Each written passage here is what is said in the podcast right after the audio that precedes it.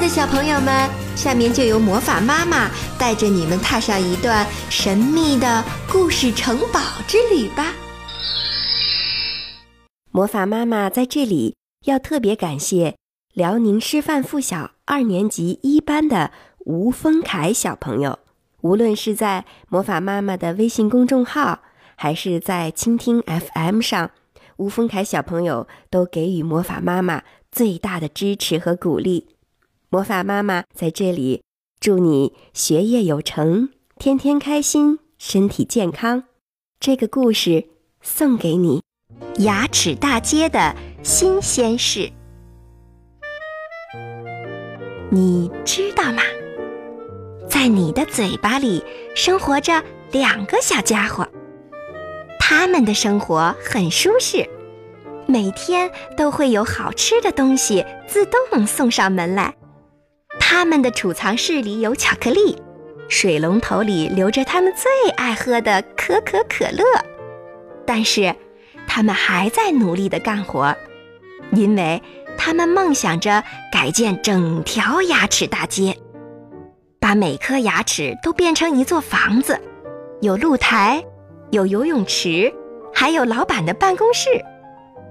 但是有一天，牙齿大街突然被扫荡一空，到底发生了什么事儿呢？两个小家伙的梦想还能实现吗？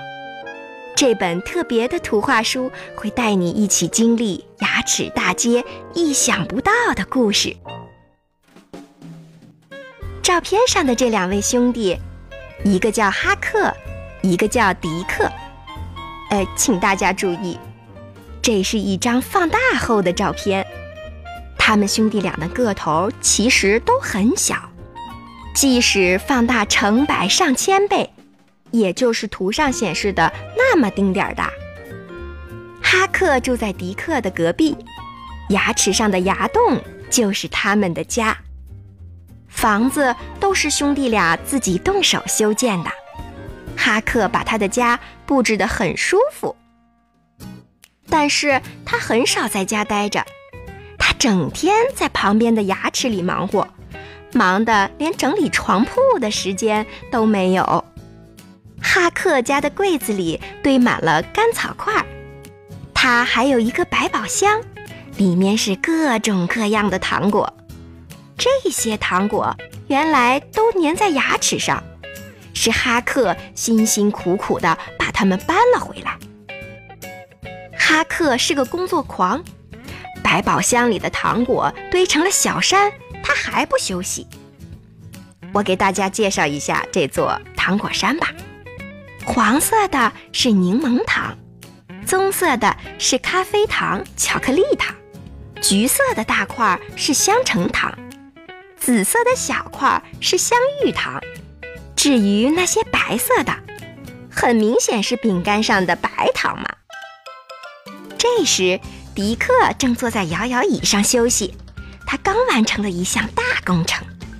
看，一个全新的入口出现了。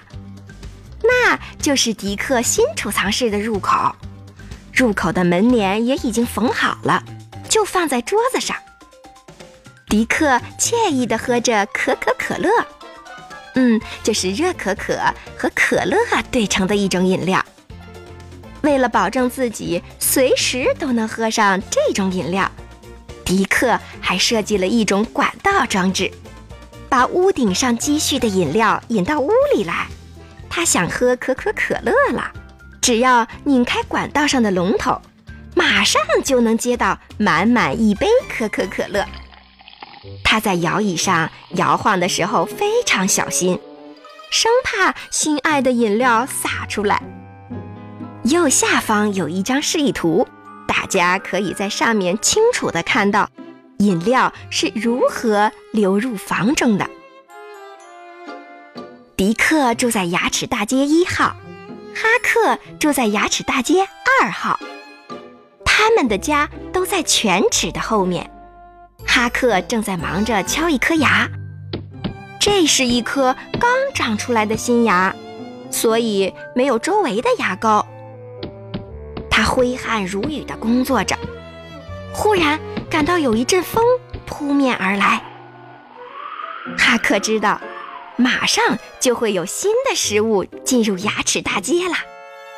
他迅速地撤回家，和迪克一起急切地等待着好吃的东西落下来。很快，兄弟俩看到诱人的巧克力被舌头卷起，扔进了唾液里。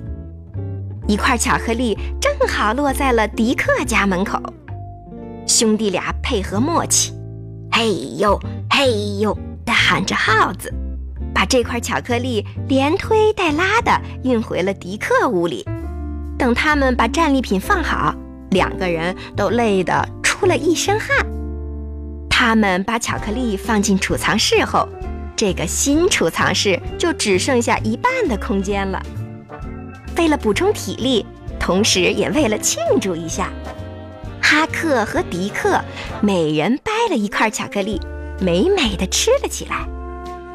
有一天，一块食物被舌头直接塞进了哈克家。看到送上门的食物，哈克别提多高兴了。他觉得这食物很像橘色的棒棒糖，心想它的味道一定不错，于是满心欢喜地吃了起来。谁知，他越吃越觉得不对。原来这是一块奶酪，哈克可不吃这种东西。哈克大病了一场，好几天都下不了床。迪克在家照顾哈克，没法工作，他们的扩建计划因此暂停了一段时间。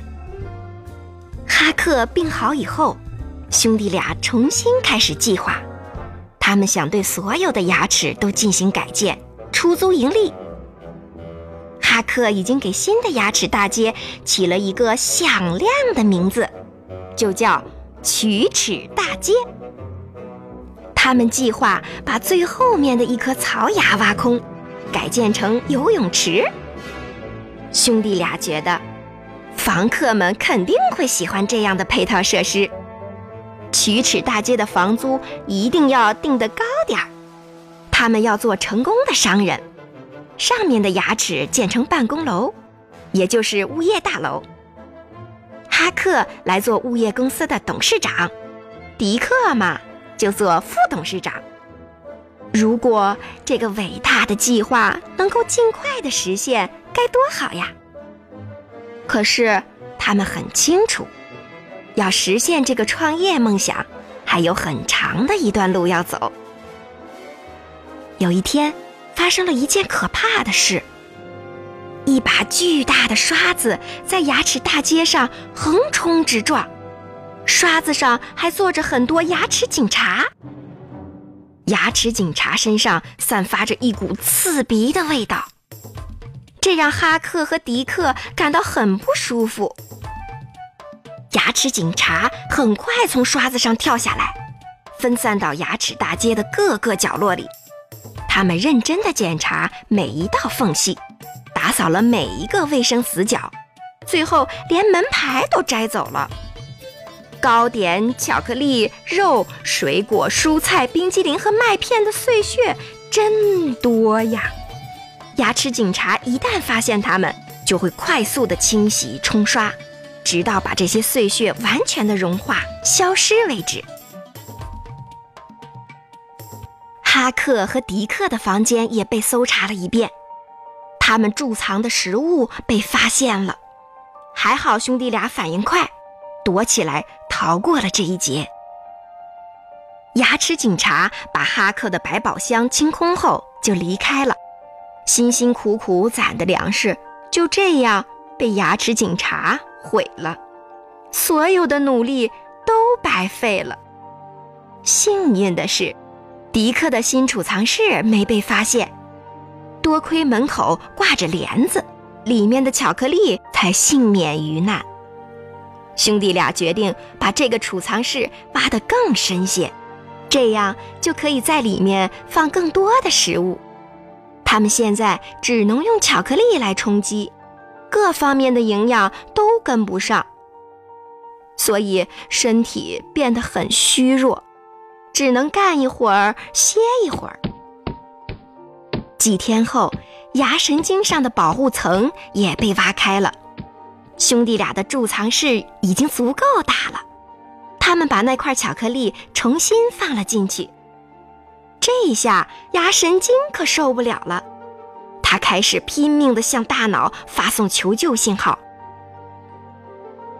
大脑接到信号，知道有人在牙齿里修建违章建筑，但是他无法直接阻止这事，只得让腮帮子肿起来，通过这种方式告诉人们，有人正在口腔里干坏事。嘴巴张开了，一束亮光照进了牙齿大街，哈克和迪克被照得睁不开眼，一个钩子伸了进来。调走了哈克家的沙发，接着这个钩子又调走了哈克家的床、百宝箱、柜子、地毯，最后连兄弟俩帅气的合影也被调走了。